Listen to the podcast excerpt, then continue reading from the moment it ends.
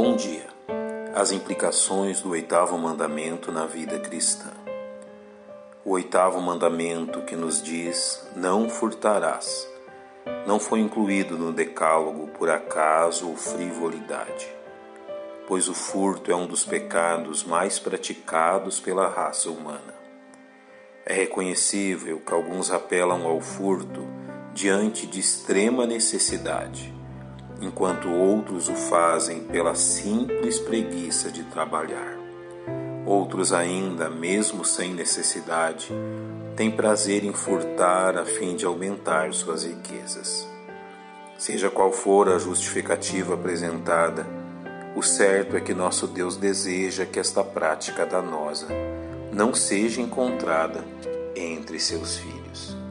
Iniciemos por entender a malignidade deste pecado que, junto a outras práticas, é abominável aos olhos do Senhor, como denunciado pelos lábios do profeta Jeremias. Porventura furtareis e matareis, e adulterareis, e jurareis falsamente, e queimareis incenso a Baal, e andareis após outros deuses que não conhecestes. E então vireis, e vos poreis diante de mim nesta casa, que se chama pelo meu nome, e direis: Fomos libertos para fazermos todas estas abominações? A gravidade da prática do furto toma um caráter ainda mais desprezível quando praticado contra pessoas que pouco ou nada possuem, como demonstrado no livro de Provérbios. Não roubes ao pobre porque é pobre, nem atropeles na porta o aflito porque o Senhor defenderá sua causa em juízo, e aos que os roubam, ele lhes tirará a vida.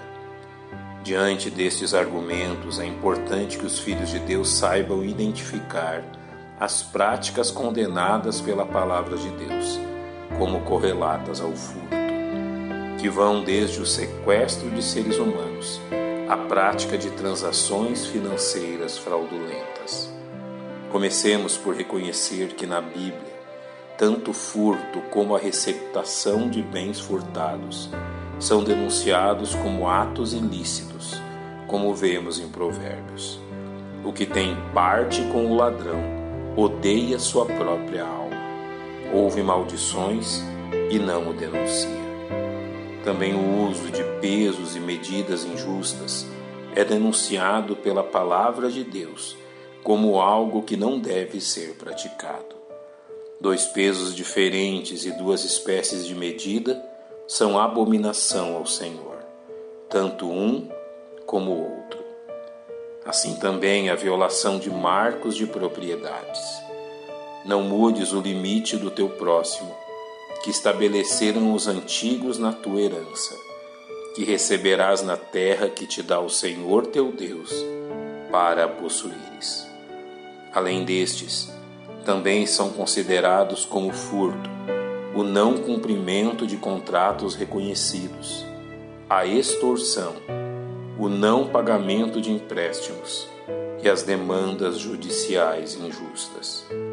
Que os filhos de Deus estejam atentos a estas e outras formas pelas quais podem vir a praticar o furto, desonrando o nome de seu Deus gravidade deste pecado é reconhecida também no Novo Testamento, através de uma firme exortação contra esta prática. Aquele que furtava, não furte mais. Antes trabalhe, fazendo com as mãos o que é bom, para que tenha que repartir com o que tiver necessidade. Paulo relembra os salvos de seu passado, quando suas práticas estavam de acordo com o reino a que servia mas agora resgatados pelo bom Salvador.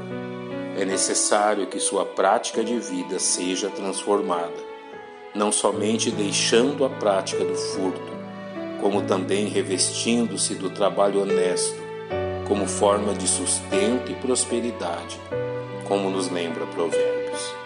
A riqueza de procedência vã diminuirá, mas quem a junta com o próprio trabalho a aumentará que assim como nos exorta o apóstolo Pedro, a prática da honestidade seja um ornamento na vida de todo salvo em Jesus.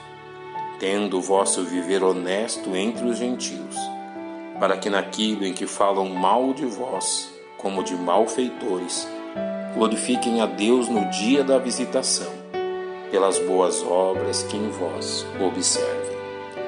Pai, nós te louvamos pela nova vida que temos em Cristo e confiamos que o Teu Espírito Santo nos capacitará a glorificar o Teu nome em todas as coisas. É em nome do Salvador que oramos. Amém. Um bom dia e que Deus lhe abençoe.